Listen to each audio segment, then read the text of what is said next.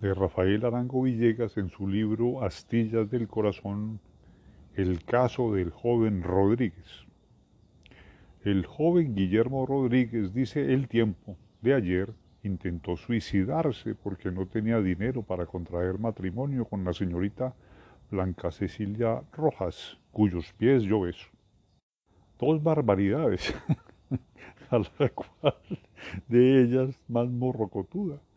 Mi querido joven Rodríguez, suicidarse uno porque no tiene dinero, pase, aunque sería una calaverada insigne, pero suicidarse porque no tiene dinero para contraer matrimonio, aunque sea con la señorita Blanca Cecilia, a quien ni siquiera conozco, es ya la locura, mi querido amigo.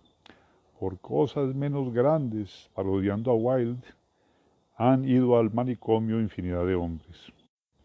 Serénese usted un poco, enamorado mancebo, Abandone esas trágicas ideas que solo regocijan y entusiasman a los voraces empresarios de las agencias fúnebres. y óigame estos consejos para bien de usted. En cuanto a lo primero, Rodríguez, es decir, a la cuestión del dinero, le diré una cosa. Usted, según afirma el periódico, no tiene sino 18 años, es decir, que apenas hace 18 primaveras, que está careciendo de medio circulante esto es esos menguados signos monetarios, billetes de a peso, cachas de a 20, de a 50, con que algunas gentes sin conciencia embaucan a las otras gentes para quitarles sus cosas. La carencia temporal o absoluta de los tales signos, se lo digo honradamente, carece enteramente de importancia. Mi pobre y desmonetizado amigo, yo le confieso aquí en confianza, estoy en este mundo también sin dinero, hace ya largo de 50 años. 50 años, Rodríguez, deambulando a debe sobre este mísero mundo. Y sin embargo, ¿cree usted, Rodríguez, que yo cambiaría mi soltería por algún bien en la tierra? No.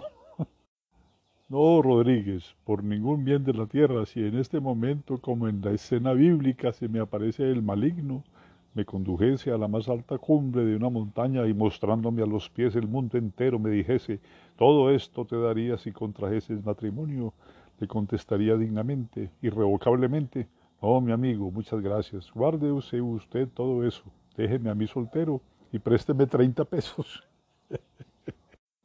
y en todo caso, amigo Rodríguez, no me suicidaría por ningún motivo menos por ese futil y mezquino de la carencia de divisas, temporal o absoluta. Las divisas, Rodríguez, son cosa despreciable, indigna de hombres de su talla y de la mía, y propias apenas de seres de escalas inferiores, como los ricos y los novillos bravos. El dinero es pesadumbre del espíritu, impedimento del alma, emolumento de estulticia, salario de los imbéciles, compensación divina por la negación de espirituales dones. ¿Qué tal Rodríguez? ¿Cómo le parece ese tajo? Pero aterricemos, Rodríguez, y consideremos las cosas por el aspecto puramente económico. ¿Cree usted que si no hemos conseguido dinero en este mundo donde por bondad de Dios los prestamistas no escasean y hay ricos a donde todavía,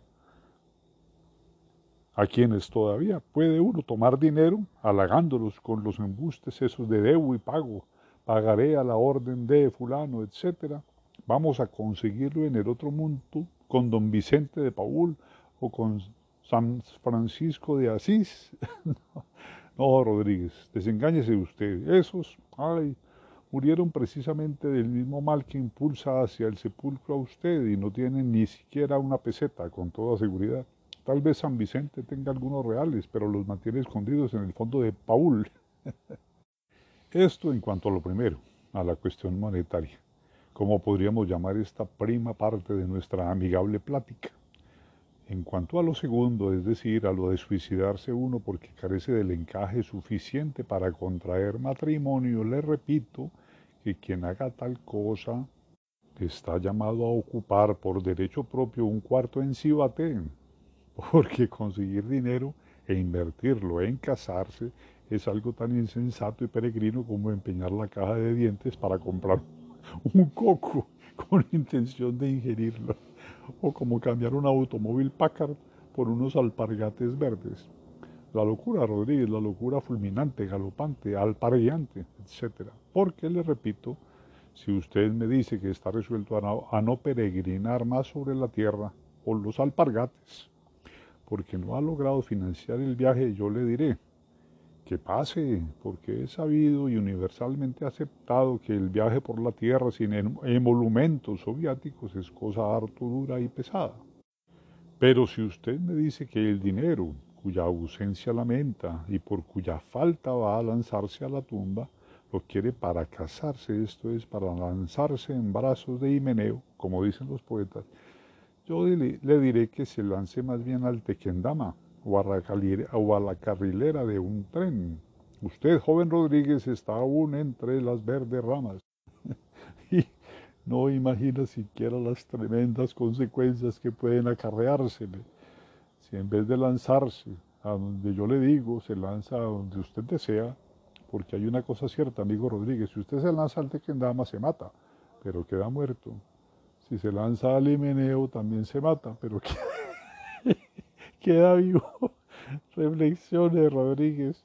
Vuelva a Blanca Cecilia las boletas, el trébol de cuatro hojas, los retratos, el cachumbo, etcétera, y sáquele cualquier disculpa que usted ha resuelto no casarse por no dejar a su mamita sola o porque ha llegado al convencimiento de que hace más por fuera, pues, buey suelto, ella sabe.